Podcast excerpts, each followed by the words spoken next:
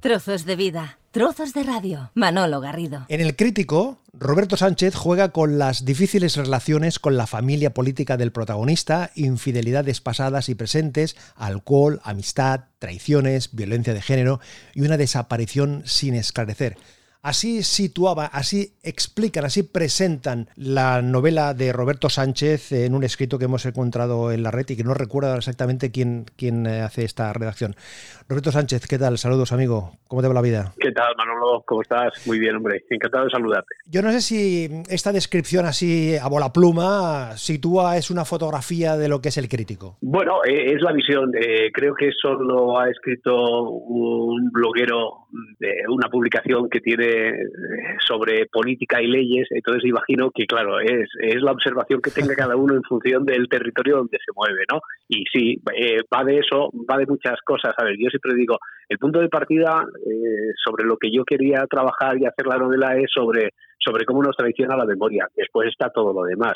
De cómo nos traiciona la memoria, hombre, lo que pasa es que cuando uno no tiene la mente muy fresca ni muy sana, como le ocurre eh, por diferentes motivos al protagonista de la, de la novela, pues todavía le puede traicionar o puede ser más engañoso el recuerdo que tenga sobre, sobre el pasado. A mí siempre me ha fascinado el, el, ejemplo este que tenemos aquí en la cultura popular española y es que todo el mundo dice haber visto cómo entraba Tejero en 1971 en el Congreso y en directo, eh, es más, yo he escuchado testimonios en mi programa de radio de gente que trabajaba en lo que era Galerías Preciados en la planta de electrodomésticos donde había pantallas de televisión en aquel año y que vieron entrar a Tejero y el jefe y te lo recuerdan y te lo recuerdan y te lo cuentan con precisión de detalles porque así es como ellos mismos se lo han estado contando a ellos durante todo este tiempo, ¿no? Desde el 81, pero nadie vio, bueno, salvo los que estaban allí en el Congreso, algunos periodistas y cámaras de televisión, nadie vio entrar a Tejero en directo en el Congreso, porque eso lo vimos,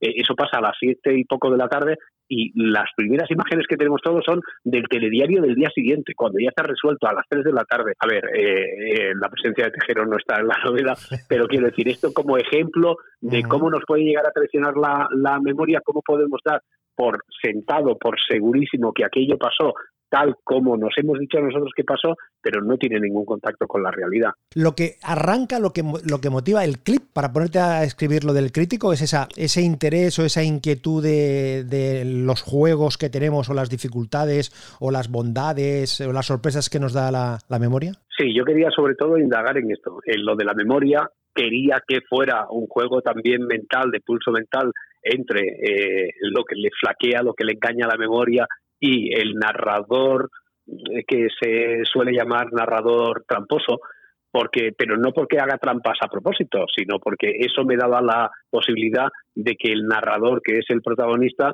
no es que te quiera hacer y mantener en un pulso, engañar, esconder unas cosas eh, por pura trampa, pues solo por el placer de decir, ya verás por dónde te llevo, que tú crees que vamos a ir por ahí, pero después te voy a engañar, sino porque estuviera más que justificado porque él no lo está haciendo a propósito, él se está reconstruyendo su vida así, a mismo a la vez que lo va descubriendo el lector. Y como es un narrador en primera persona, tampoco tenemos eh, otras pistas, tampoco tenemos otras otros planos, otras secuencias que, que sobre la marcha de la novela te pongan en, en tela de juicio lo que él te está contando. Entonces, sobre todo eso, y, y, especialmente lo que quería era que pudiera llegarse hasta casi la última línea con el suspense y con el puzzle sin, sin abrir y sin saber dónde está la última pieza que falta para completar el puzzle. Y lo consigues, y lo consigues, porque hasta que llegas al final, eh, em, conforme vas avanzando en, en, la novela, vas haciendo tus hipótesis y al final, em, te hablo por mi, por, por, por, mi caso, al final tu, tu, hipótesis se viene abajo, no tiene absolutamente nada que ver. También una, una, una novela coral en este sentido, el, el crítico Roberto, con una serie de, personajes, algunos muy claves, otros... Eh, colaterales, pero que también tienen su importancia. Entonces, he seleccionado algunos personajes, entonces, manteniendo el interés y sin explicar todo de la novela, yo te, los voy enumerando y tú haces un comentario sobre alguno de ellos. ¿Te parece? Bien. Bien, bien, perfecto. Juan Antonio Ruán, que es el protagonista, que es el, el, impulsor, el personaje central, o no, de la novela. Sí, lo es, es el, es el narra, es quien está contándote su, su, historia, es el crítico, es el que le da nombre a la novela, eh, su vida es la que tiene sentido para que la narración vaya por donde, por donde va.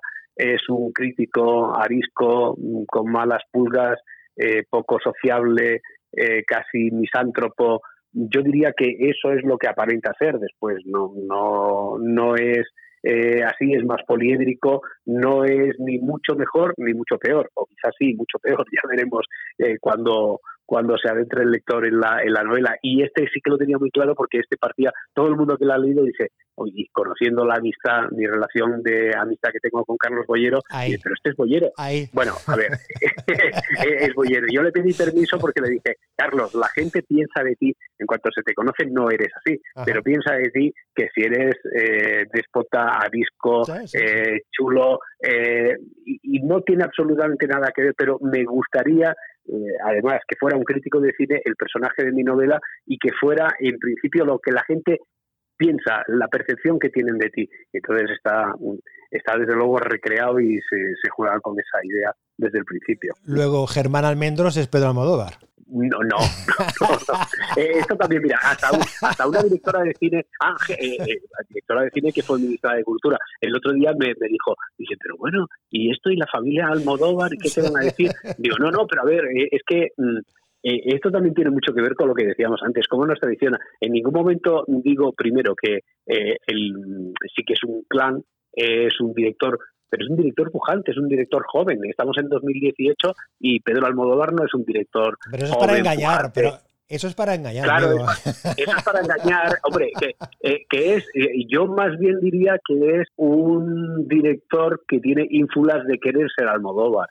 Entonces lo que pasa es que como tú, eh, y digo tú, cualquiera de los que lee, lee al crítico como si fuera Bollero y Bollero... Y esa relación, esa relación con Almodóvar... de distancia, ya ahora mismo, pues entonces tú piensas que Germán Almendros, que es el director de cine pujante, que ha invitado a Bollero, igual que a otros muchos críticos, al estreno de su película, con la que quiere hacer carrera de cara a los Oscar y tal, inmediatamente ese tema, pero es lo de las trampas de la mente que decíamos antes. Eso es otro juego. También no puede ser Pedro Almodóvar por diferentes circunstancias, pero sobre todo estamos en 2018 y es un es un chaval que empieza prácticamente. Nines, la asistenta personal de Juan Antonio Ruán. Hombre, en principio Juan Antonio Ruán, por la forma de ser, es el tipo, es el bollero que no sabe si tiene fibra en casa, si tiene tele, eh, que le es capaz de decirle a un compañero mío si le lleva a una tienda que le han dicho que es de teléfonos muy buenos, que se llama Apple o algo así. Esto es textual, ¿eh?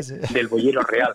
Entonces, quiero decir, eh, esta persona necesita, al menos mi personaje necesita a alguien que le lleve la intendencia de todo. O sea, él no, no sabe qué tipo de a qué tipo de recibos tiene que hacer frente, en qué cuenta llegan del banco, eh, si el buzón se llena o no se llena de propaganda, toda la intendencia, él no se sabe hacer las maletas, entonces toda la intendencia desde siempre se la lleva a esta mujer de confianza que es la que casi vive con él, que es que es Que luego es algo más, ¿eh? que luego es algo más, no solo es la asistente luego, personal.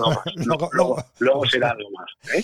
Ese, algo más lo, vamos a dejar porque esto abre el camino, las puertas a muchísimas opciones y seguro que, que la gente está pensando en la que no es. Victoria San Pietro, su mujer, la madre de su hija. Eso es, Victoria San Pietro pues es una es una chica con era una chica que es la que la que muere, esto tampoco desvelo nada, porque está en la sinopsis, es de la que él se entera que ha muerto, mientras Rubán está en, en Los Ángeles, le llama el padre de Victoria San Pietro, que es el adinerado don Eladio, que es de una familia que ha hecho una fortuna importante, una de las fortunas más acaudaladas de, de España, y Victoria San Pietro, a pesar de ser la hija de papá, ella tenía sus inquietudes, siendo muy joven conoce a, a Ruan, se enamoran y llegan a tener una hija, llegan a tener una hija en, común. Y sobre todo Victoria San Pietro arrambla absolutamente con toda aquella eh, con la imagen que él tenía Ruan de cómo había sido su pasado. Cuando él se entera que ella ha muerto en realidad se da cuenta de que cuando se separaron después no quiso saber ni ha querido saber ni tenía idea de si estaba enferma, no estaba enferma, qué había sido de su vida, cómo había acabado en realidad lo de su relación, si había sido más o menos tormentosa, si habían mm, acabado de buenas maneras. O sea, se ha arrasado totalmente la memoria de Ruan, ha hecho como una tabula rasa y no recuerda exactamente y es parte del pasado que empieza él a, revisitar. Y el personaje que es el hilo conductor de, toda, es el hilo de toda la novela, de todo el crítico, Elena, que es la hija mm, de Juan Antonio y de Victoria, que desaparece y a mm. partir de ahí es cuando, ¿no? Arranca toda la eso Es. En realidad desaparece 18 años antes de lo que de cuando empieza la historia. A, su hija Ruan no la tiene olvidada, pero quizá por intentar superar lo doloroso que fue la desaparición de, de su hija.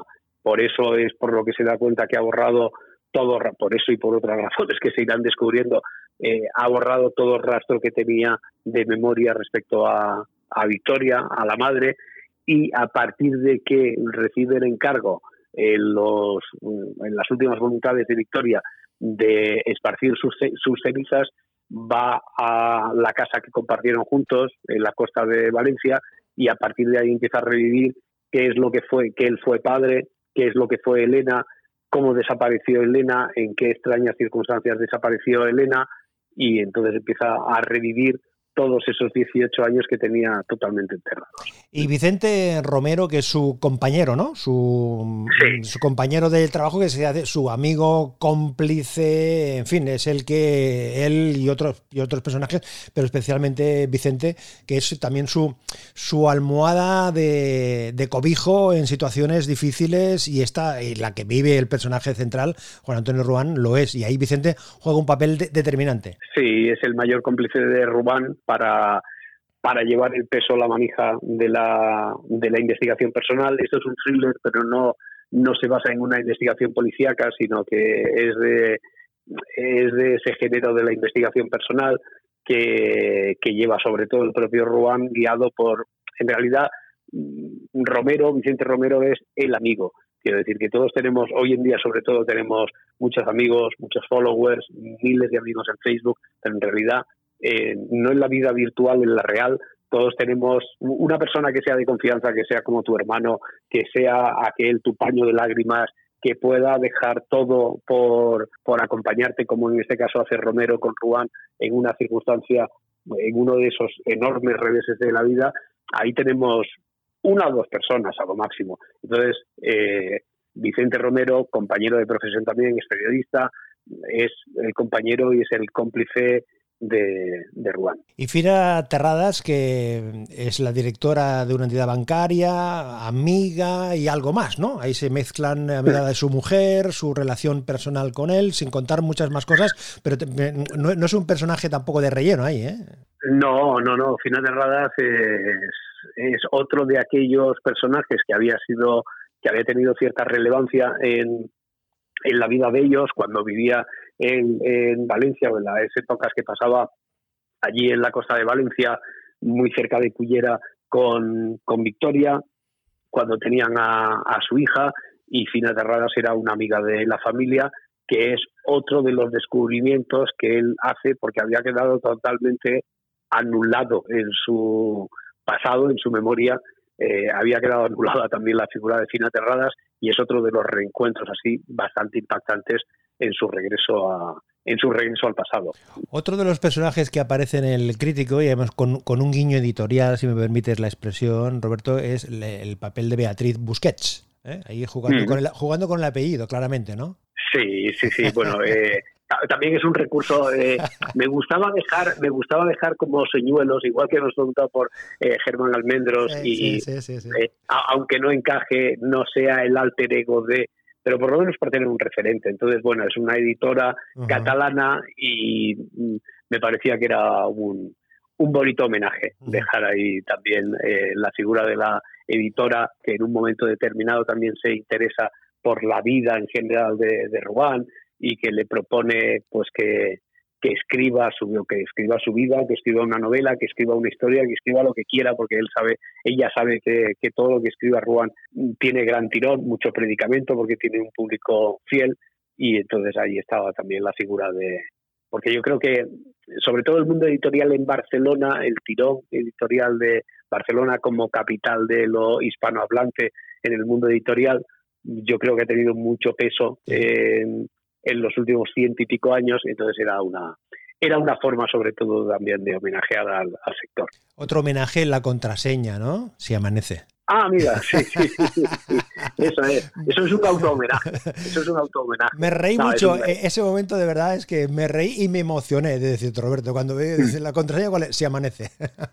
Ahí está. Sí, sí, sí, sí. Eh, eh, es un niño que de vez en cuando también los lectores eh, que han sido, son oyentes de, de la radio y lo fueron de Se Nos Vamos, pues también te, te, agradecen. Siempre, hombre, es lo más divertido también de escribir, ¿no? Eh, eh, el poder hacer ese tipo de, de juegos, de a veces hasta de autoparodias, es, eh, es una forma que tiene uno también de... Es como el recreo a la hora de, escribir, porque claro, una novela como esta, donde tienes que estar tan pendiente, tan pendiente milimétricamente de los movimientos de los personajes en un momento determinado para que después todo cuadre, de no mm, pasarte la mm, frase que no que no cuadra en ese momento porque a lo mejor sí que estás desvelando algo que en ese instante no quieres eh, que sepa el lector pues eso también requiere de una atención eh, a la hora de tensión creativa. Entonces, ese tipo de guiños, pues mira, son los recreos y son los... Eh, son eh, como una especie de licencias que uno se va a permitir. Oye, ¿y el subcomisario Benítez? Irrumpe, mm. irrumpe aquí en el crítico. Sí, ese, mira, esto es, precisamente otro de los otro, otro de los de los guiños. Es el, el Benítez es uno de los personajes de asesinos, de serie, correcto, sí. Que, es el, el, en ese que en la primera entrega me parece que era inspector era subinspector no todavía no era agente era agente, agente, agente como va creciendo eh, era agente. Ahora ya estamos en subinspector porque bueno es que Benítez va a crecer muchísimo. De hecho ahora en para abril o para mayo eh, se publica la segunda parte de asesinos de serie hombre, hombre.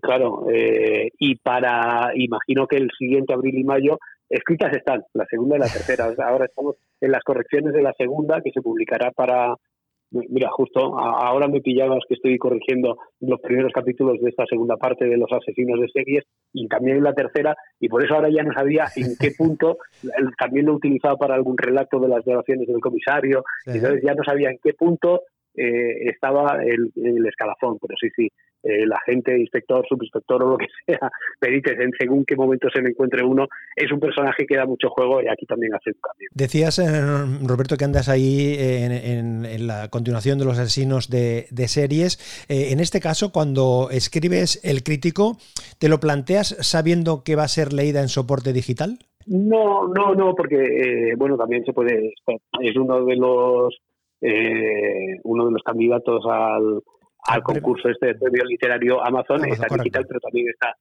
también está en, también se puede adquirir en papel. Es más, esta eh, esta novela acabé de escribirla, de rematarla fue en, en enero de, de este año justo el día de Reyes, acabé de rematarla. Y en ese momento yo no sabía que me iba a presentar eh, al premio literario Amazon, que esto ha sido un poco una decisión que hemos tomado la editorial con la que yo suelo publicar, que es Roca Editorial, y yo, porque esta la teníamos ahí en cartera, eh, como estaba la primera parte ya programada, la segunda y tercera de Asesinos de Series, no sabíamos muy bien en qué momento y se nos abrió la posibilidad, esta, la opción de presentarla al premio literario Amazon y, se ha presentado, pero esto ha sido circunstancial y ya te digo que yo no escribo pensando si la gente lo va leer en, en, digital o en papel y esta también incluso se puede también se puede comprar en, en papel a través de Amazon. O sea, no, no, no, no, no, lo tengo en cuenta eso.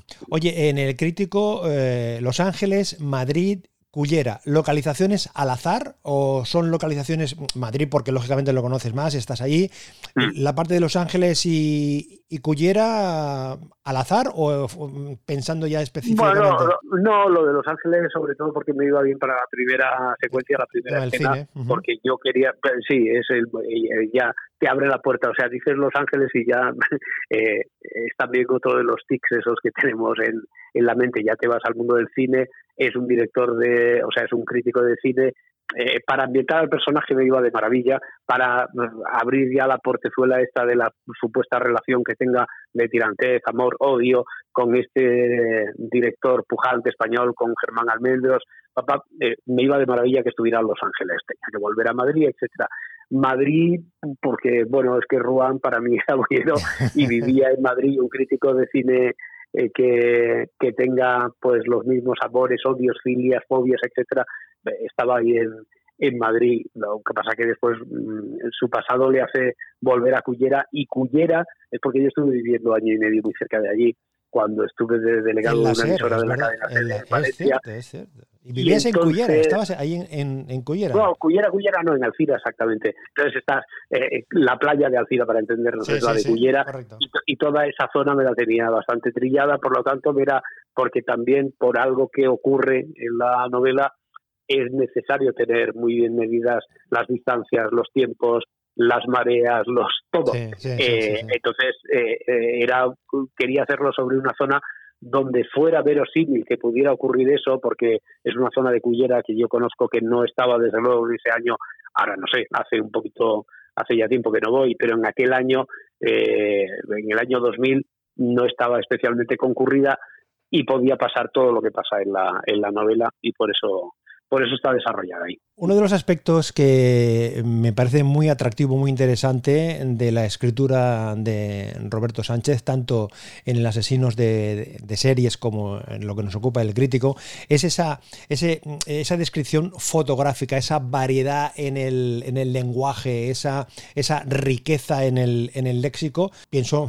Roberto, que hay que ponerlo en valor, porque, claro, no es lo mismo, en la línea de lo que tú apuntabas, estás hablando de algo que conoces, que hagas una descripción eh, de ficción, sino que alguien que esté allí, alguien que lo haya vivido, que lo esté viviendo, le da toda la credibilidad a lo que está leyendo, a lo que le están contando. Bueno, yo te lo agradezco, eh, te agradezco muchísimo esa observación que haces y que lo pongas en valor. Hombre, yo es algo de lo que intento... Eh, que, intento que no estén exentas ¿no? Las, las novelas que, que escribo, porque la trama es difícil, eh, atarla y que pueda tener sentido y que tenga la trampa por la que ¡pum! de repente en la última página pueda eh, todo ponerse en su sitio y que todo encaje. Eso es complicado. Los personajes también, que tengan cierta profundidad, que tú los recuerdes, que sepas más o menos sin describirlos mucho, pero que tú te hagas una, una idea pero los espacios, eh, a ver, para mí es tan importante que las novelas tengan un poquito de un toque, mm, porque tampoco me gusta que por exceso en las descripciones hay descripciones de tres páginas a veces y dices, bueno, ya me he perdido, ya, ya me he perdido entre tanta descripción arriba, abajo y muebles y maderas y no sé qué tal, ya me he perdido, no sé dónde estoy, ya no sé si estoy mirando arriba, abajo, tal, y me he perdido de la trama pero tampoco me gusta lo contrario, o sea, tampoco me gusta que estén desnudas totalmente las novelas de descripciones y que, y que sea de esa sequedad tosca en la que a veces se convierte la novela negra que va a la acción solo y a, la acción y, a movimientos muy previsibles de los personajes. Entonces yo intento moverme ahí sin, sin llegar a recrearme demasiado, sin llegar, espero, yo lo intento, ella, no siempre me sale, sin llegar a la cursilería, pero me parece que no, no está de más que en una novela, en un thriller, una novela negra, pues haya ciertas eh, descripciones o que haya ciertas licencias literarias, ¿no? Yo creo que no es incompatible y yo por lo menos lo intento. No siempre me sale, pero yo intento que, que haya esos esos toques, esas gotas descriptivas de las que hablan. Recordando que el anuncio de Avecrem de cueces o enriqueces, y en este caso, eh, en el tema del lenguaje, lo que hace Roberto Sánchez es enriquecerlo, no solo cocerlo. Oye, eh, cuando conversamos sobre la novela Asesinos de series, mm, creo recordar que me explicabas que la habías ido mm, eh, escribiendo en, tu, en tus trayectos de metro tren y por ahí, en fin, cuando, en, tus desplazamientos. En el caso del crítico, el mecanismo de creación eh, mm, práctico es, ha sido similar o ha sido más, más organizado, más quieto parado, aquí me pongo y aquí continúo. Eh, el, que lo, el que lo haga en el metro, en el AVE, no quiere decir que no esté organizado, ¿eh, Manolo? Eh, no, lo digo, lo digo, no, no esta, esta, vez ha sido igual. Quiero decir que, primero yo tengo una idea aproximada de por dónde puede ir la historia, qué es lo que quiero contar, tal.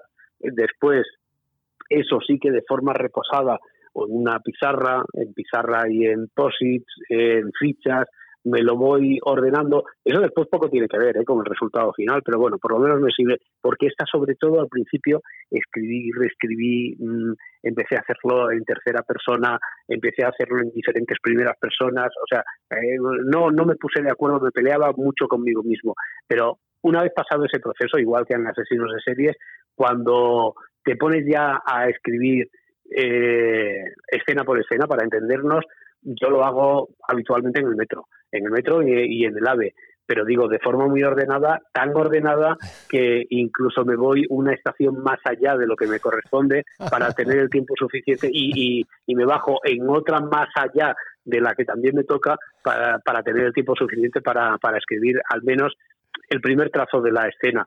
Escena que previamente, eh, de madrugada prácticamente, o a lo mejor haciendo o en el gimnasio, he pergeñado un poco la mente y después entonces o sea, que sí que es una escritura metódica.